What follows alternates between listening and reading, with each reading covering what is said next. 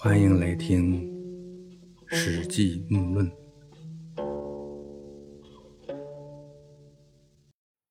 樊历《滕冠列传》记述的第三个人是汝阴侯滕公夏侯婴。汝阴侯夏侯婴是沛县人，啊，也是和萧何、曹参、周勃、樊哙、王陵这些人一样，都是刘邦从丰沛老家带出来的。为沛旧司狱，这夏侯婴呢是沛县衙门里掌管养马驾车的。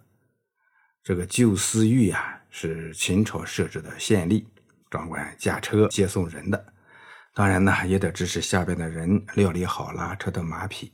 啊，他每次驾车送完使臣宾客返程的时候，经过沛县的泗水亭，就去和刘邦聊天。啊，未尝不一日也。啊，就是很少不是聊过当日的，也就是说呢，这两个人一说起话来就没个完，聊着聊着大半天就过去了，有说不完的话，是能谈到一起的好朋友。夏侯婴不久补为适用的县吏，与高祖相爱啊，就是与刘邦相互关心，彼此爱惜。啊，这相爱呢，是说这两个人的关系非常的亲近。古时候呢，相爱这种关系不分性别。庄子中就说：“端正而不知以为义，相爱而不知以为仁。”这实际中呢，有多处用相爱来记述两个人关系非常之好。相爱呢，现在特指男女之间的关系啊，描述的范围已经急剧的缩小。相爱这个词啊，变得越来越难得而奢侈。读《史记》呢，和其他一些文言文会发现，有些词汇现在的意思和古时候相比，所表达的意思在范畴上有很大的不同。一些词义所指的范围在缩小啊，除了相爱，还有像禽兽的“禽”字啊，古时候呢指鸟类和兽类。五禽戏中呢就分别指虎、鹿、熊、猿、鸟啊，现在呢“禽”字只是用来说鸟类。当然呢，也有意思范围扩大的词啊，比如江，原来只代表长江这条最大的河。古书中呢说江左，多是指长江下游南地区，或者是宋齐梁陈的辖区；江右就是长江下游北岸、淮河中下游以南的地区。啊，后来江字的意思扩展了，珠江、怒江、汉江、黑龙江、松花江、雅鲁藏布江，还很大的河都可以叫江。河这个字呢，古时候呢也是特指黄河，后来呢也说这个河那个河不特指黄河了。这样说来呢，这江和河的意思好像有点说不清了。这个一般的来说呢，南江北河，哎，大江小河啊，南方人呢更习惯称河流为江，北方人呢更习惯呢称河。同时呢，江一般要比河大一些，大多数是这样啊，并不绝对。这个古今词义变化谈的有点多。总之呢，古书中的一些表述呢，有的是限于当时的语境。读古文的时候要注意和现在有所区别。注意不到这一点，有时候呢就会和现在混起来，搞得不是他真实的意思。高祖戏耳伤鹰，有人告高祖，啊，就是刘邦呢耍闹之中伤到了夏侯婴。有人就告发了刘邦，刘邦呢，当时身为亭长，重作伤人啊，就是从重定了伤人之罪。呃，对亭长而言呢，应该是比一般老百姓要求更高。更何况呢，这时候夏侯婴已经是县里的适用官吏了，刘邦伤的不是普通老百姓啊，又从重惩处，定罪呢就比较重。刘邦呢，申辩本来就没有伤害过夏侯婴，应证之，就是夏侯婴呢也作证啊，说就是这样啊，没伤到自己。也就是说呢，作为被害人，夏侯婴自己也说没有被刘邦伤到，就是替刘邦的申辩作证。这伤人的和被伤到的都这样相互印证啊，此案呢应该没有啥大问题了。但是。后来呢，这个案子又翻转过来，夏侯婴受到刘邦的牵连，被关押了一年多，挨了几百板子，最后呢，因为这样使得刘邦脱罪。啊，刘邦在这次事故中呢，没有挨收拾。夏侯婴被刘邦伤到，反过来为保刘邦而作伪证，又是挨打，又是坐牢，两个人的关系在这种情况下的确是经受了严峻的考验。能有夏侯婴这样的朋友，啊，刘邦还有啥可说的呢？当初刘邦带领他的部下们准备攻打沛县。夏侯婴当时以县里令史的身份做刘邦的使者前去联络。这令史呢是掌管文书事务的啊，差不多呢相当于现在的秘书和办事员之类。在拿下沛县的过程之中，夏侯婴从中斡旋，发挥了很大的作用。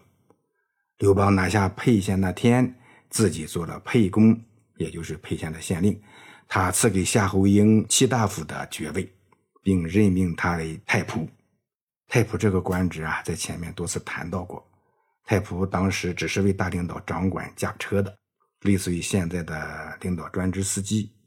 但是后来呢，可就不一样了，逐渐演变成只有元老们才能做到的位置，还掌管畜牧事务。这在以农耕或游牧这些以第一产业为主的时代，这是非常重要的官职。夏侯婴跟随刘邦攻打胡陵的时候，和萧何一起招降了泗水郡的郡监平，平献出了胡陵，投降了。刘邦赐给夏侯婴五大夫的爵位。夏侯婴跟随刘邦在砀县以东袭击秦军，攻打济阳，拿下户邮，在雍丘一带击败李由的军队。因为他在战斗中驾驶战车快速进攻，作战勇猛。刘邦赐给他直伯的爵位。夏侯婴曾以太仆之职指挥战车，跟随刘邦在东阿和濮阳一带袭击章邯，在战斗中驾驶战车快速进攻，作战勇猛，大破秦军。刘邦赐给他直归的爵位。这个直伯啊，直归呀，啊，这些呢，还有几个地名在前面呢，也已经多次谈过了。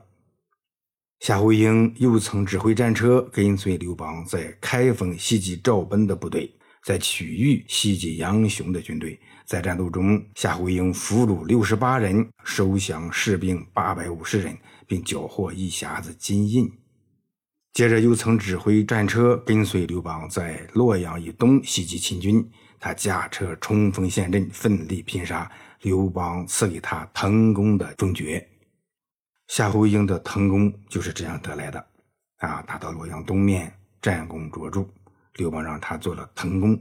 这个滕呢，啊，现在来说呢，就是山东的滕县，啊，古时候呢，因为这地方泉水腾涌，所以叫滕县。这里呢，还是墨子、鲁班和毛遂的故乡。公呢，是当时对县令的一种称呼。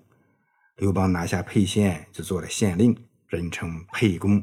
这是楚国那时候对县令的尊称啊，萧公、薛公、契公，当时呢都是这样称呼县令。这是楚制啊，这个楚制呀，对后世的影响是很大的。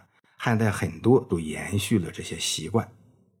呃，在以上这些战斗中呢，夏侯婴总是以驾驭或者是指挥战车冲杀，因为他是马车夫出身，对车马有独到的操控能力，是名副其实的老司机。夏侯婴以后接着又指挥战车跟随刘邦攻打南阳，在蓝田和芷阳作战。他驾驶战车奋力冲杀，英勇作战，一直就打到了坝上。项羽来到坝上，灭掉了秦朝。啊，其实他没到之前呢，刘邦已经是灭掉了秦朝。啊，都接受了子婴的投降嘛。项羽封刘邦为汉王，刘邦呢就赐给夏侯婴列侯的爵位。封为昭平侯啊，又以太仆之职跟随刘邦进军蜀汉地区。后来回军平定了三秦，夏侯婴随从刘邦攻击项羽，到了彭城，汉军被项羽打得大败，没得到便宜啊，战事不利，赶紧逃。啊，他逃跑的路上呢，他们遇到了刘邦的儿子刘盈和女儿刘乐，也就是后来的孝惠皇帝和鲁元公主。就把他们一起拉上，啊，这时候呢，刘邦是非常的急躁，拉车的马已经很疲乏，敌人呢紧追在后，刘邦好几次把两个孩子踹下车去，啊，想扔掉他们。夏侯婴总是把他们又收上车，一直都拉着他们。夏侯婴呢，慢慢的赶车走，庸树乃迟。啊，这两个孩子抱紧了自己之后，才驾车疾驰。啊，他说当地人呢，把小孩抱着大人叫做庸树。那时候呢，驾车呢都是站在中间。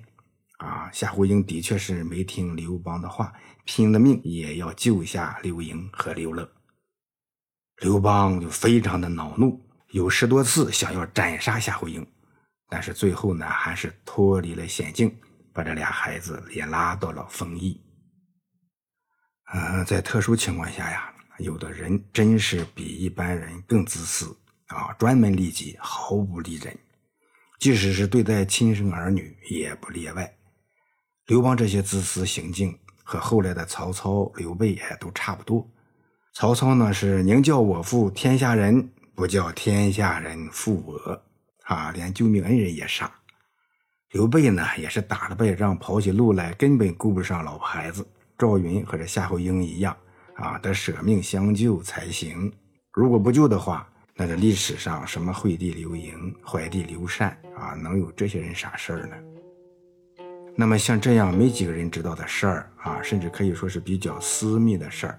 对刘邦而言，那是最不想让人提及的事儿啊！你说扔掉两个儿女，自己逃命，这些事儿呢？司马迁是如何得知的呢？